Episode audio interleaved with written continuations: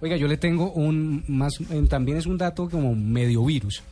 Usted, usted, ustedes han visto que eh, los futbolistas, los cuando están jugando, ellos hacen el gol y para celebrar, algunos se quitan la camisa y tienen debajo una marca y los han penalizado por eso. Sí, No eso sé es por un- qué, Es no una me actividad parece. maluca, o sea, no debería ser. No, No, me no. parece raro este, esta noticia no, de parte no de... tiene, no tiene nada que ver.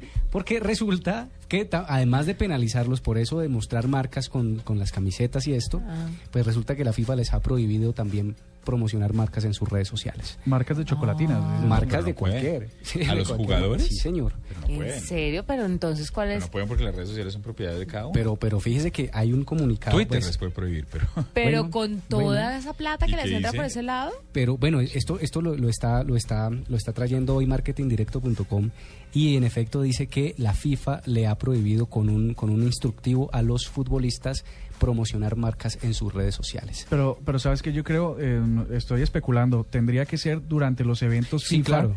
por ejemplo el mundial. Sí, exacto, durante el Mundial, estamos son los hablando co- en etapa aunque mundial. está mal, o sea, esto es un gravísimo virus, porque en realidad lo que lo que pasa es que la FIFA comercializa las el La aire FIFA dentro de los comercializa todo, estadios.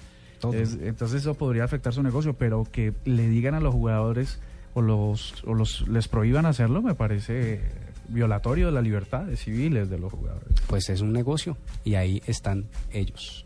Caramba. Sí, señor. Nada raro de todas maneras.